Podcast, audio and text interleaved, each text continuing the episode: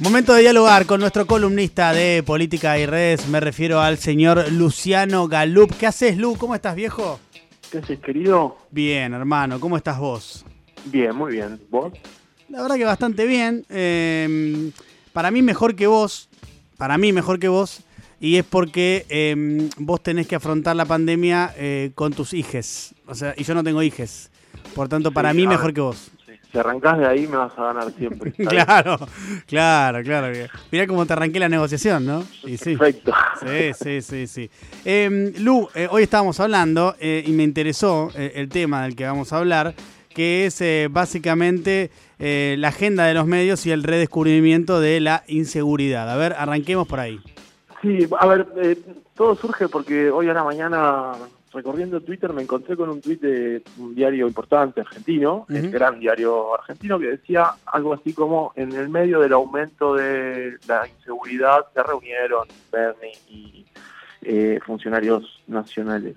Lo que me llevó a ver si efectivamente había alguna data de que la inseguridad había aumentado y en realidad lo que eh, se registra es que aumentaron las notas sobre inseguridad, no hay ninguna información ni ningún dato sobre que efectivamente eh, las estadísticas de inseguridad eh, hayan aumentado. Entonces ahí fue cuando nace nuestra charla de decirte, che, ¿por qué no charlamos un ratito de esta idea de eh, las indignaciones colectivas y cómo se trabaja constantemente sobre la necesidad de indignarse sobre un tema o de preocuparse sobre un tema o de generar estrés sobre un tema y cómo hoy la inseguridad de a poquito está volviendo a ser uno de los temas que eh, se proponen como estrés colectivo o como temas de, indignación colectiva desde la, la agenda que se construye socialmente desde los medios. Me interesa este tema, ahora lo vamos a desarrollar, Lu, que vos lo planteás como la gestión de la indignación colectiva, ¿no? Porque en definitiva es un poco eso, desde los medios,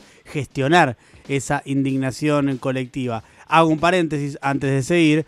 Por supuesto que la inseguridad existe, por supuesto que hay sectores que la sufren incluso mucho más que otros, eh, por, por la zona en la que viven, por las condiciones en las que viven, ¿no? Eh, y, eh, y que además, agrego, es muy probable, de hecho lo ha dicho eh, Garrigós de, Rebori, que es la actual interventora del servicio penitenciario, lo ha mencionado también el propio Sergio Berni, ministro de Seguridad de la provincia de Buenos Aires, que es muy probable que dadas las condiciones económicas que van a empeorar y mucho fruto de la pandemia, aumente eh, el delito. Ahora, todo eso, dicho esto, cierro paréntesis, no, no significa, al menos hasta el momento, que haya un dato certero para hacer la afirmación de aumentó el delito. Eh, capaz que lo hay, no, no está todavía, eso quiero decir. Eh, lo que pasa es que en la gestión esta de la indignación colectiva se sale a decir aumentó la inseguridad. Bueno, eh, es eso. Básicamente no, no estamos poniendo en duda, por un lado, eh, el fenómeno complejo que es la gestión de la seguridad y los casos de, inseguridad, que sin duda nuestro país tiene un tema estructural con, con, esta temática.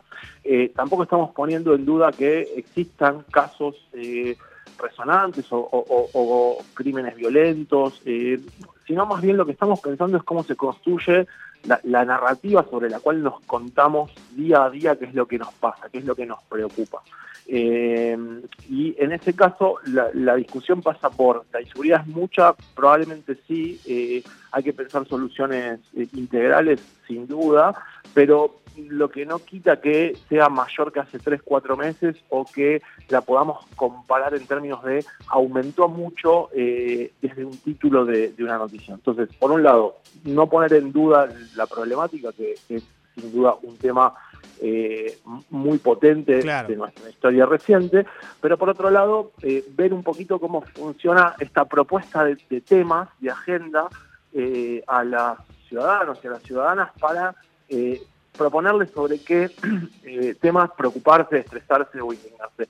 Básicamente, la idea que, su- que subyace todo esto es que todos los días nos tenemos que poner más o menos de acuerdo con qué nos vamos a indignar. Es como una democracia de la indignación o del estrés, en la cual nos proponen, bueno, hoy sobre qué nos vamos a indignar Sí. sobre eh, casos de corrupción, sobre casos de inseguridad, sobre eh, política internacional, sobre eh, cuarentena, y en base a eso, el- en base a ese menú, eh, elegimos sobre qué construir nuestro estrés o nuestras indignaciones. Y con esto tampoco estamos diciendo que los medios de comunicación digan qué es lo que tenés que pensar, ni que tengan una capacidad eh, sin filtros y sin resistencias de generar eh, formas de pensar o de decir, pero sí marcan más o menos la cancha. Te digo, te diría que marcan los bordes sobre los cuales se puede discutir y la reaparición de estos temas tiene más que ver con una selección entre editorial y comercial, que, tiene, que, que es la necesidad de generar indignaciones colectivas para producir visitas, para producir tráfico, para producir conversación sobre cada una de esas informaciones.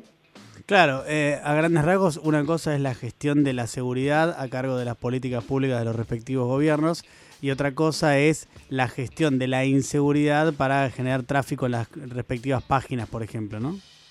Efectivamente. Y por otro lado eh, está la pregunta de cómo fue en relación a mismos periodos de, momentos anteriores. Ahí la cuestión es, eh, ¿aumenta la inseguridad o aumentan las notas que cubren la inseguridad? Eh, ¿Aumenta la agenda sobre ese tema porque hay una decisión de convertir eso en una propuesta sobre la cual la ciudadanía va a desarrollar su estrés, su indignación, su preocupación? o es efectivamente un tema sobre el cual nos tenemos que preocupar porque está aumentando de una forma considerable en términos estadísticos. Bueno, todas esas preguntas giran alrededor de cómo se construye una agenda en términos de debate democrático y cómo muchas veces esas decisiones editoriales y comerciales obturan el debate democrático, porque si entramos y salimos de los temas en base a la necesidad de construir eh, indignaciones colectivas, es muy difícil seguirlos, porque la verdad es que es cierto, probablemente las temáticas de seguridad y de seguridad tengan 20 o 30 años de eh, empeoramiento en, la Argentina. Ahora, si entramos cada dos, tres meses en función de una decisión, ya sea de, de, decisión política editorial en relación a los gobiernos de turno, o ya sea en función de generar estas especies de estrés colectivos para hacer más redituable el, negocio periodístico, obviamente va a ser muy difícil construir agendas que permitan encontrar soluciones a más largo plazo. No, pero está, está bien lo que planteas también de eh, marcar los límites de la cancha. Mira, el otro día hablaba con un eh, funcionario de Quilmes que eh, me decía, por supuesto que Quilmes no es Disney, ¿no? Ah, claro, eso, eso es de entrada. Pero dicho esto, me decía, eh, el grupo Clarín nos metió 300 móviles, y esto es literal, 300, no es una forma de 300 móviles en 220 días que yo estoy acá elaborando. 300, ¿entendés? Y vos decís, eh, bueno, eh, evidentemente ahí hay una intencionalidad. Es, es no, no, no, puede ser sino, ¿entendés? Bueno, efectivamente la, la, construcción de esas indignaciones es selectiva incluso geográficamente, o sea, es selectiva en términos de qué territorios se, se, deciden priorizar e, e, e, ese tipo de informaciones o no, con lo cual se aclaro, aclaro que, perdón, eh, Lu, disculpame la interrupción, aclaro que Quilmes, eh, la intendente es Mayra Mendoza, que es de la Cámpora, por tanto uno podría inferir que hay cierta, ¿cómo decirlo?, animosidad tal vez hacia algunos municipios que están gobernados, por ejemplo, por la Cámpora, que al Grupo Clarín mucho no le gusta, ¿no? A ver, es que, a ver, Diego, esa frase de el que busca encuentra, en Argentina, si vos querés cubrir durante todo un año cuestiones de inseguridad, las podés cubrir en cualquier, te diría casi en cualquier distrito, ah, en principio del, eh, del AMBA, del área metropolitana de Buenos Aires. Entonces, el plan ahí es, bueno, el que busca encuentra y sobre qué construís lo que encontraste. Entonces, obviamente, tenés la posibilidad de elegir sobre qué recortes geográficos, temáticos, vas a construir esa, esa agenda y esa potencia de, de, indignación eh, colectiva sin ningún lugar a dudas.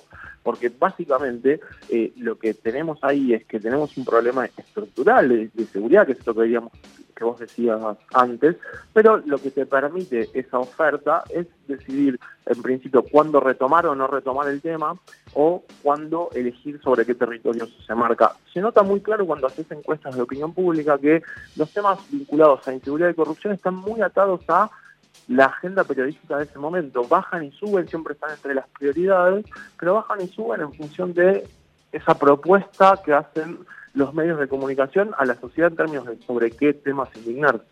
Clarísimo, Luz, súper interesante, ¿eh? da para charlarlo horas el tema, pero bueno, ahora yo tengo que seguir hasta las 19 gestionando la indignación colectiva de este medio de comunicación. Metele tranquilo, que te va a salir Ten- tengo una responsabilidad, Luciano, sabrás entenderme. ¿eh? Metele adelante. Gracias, papá. Abrazo. Abrazo. Chao.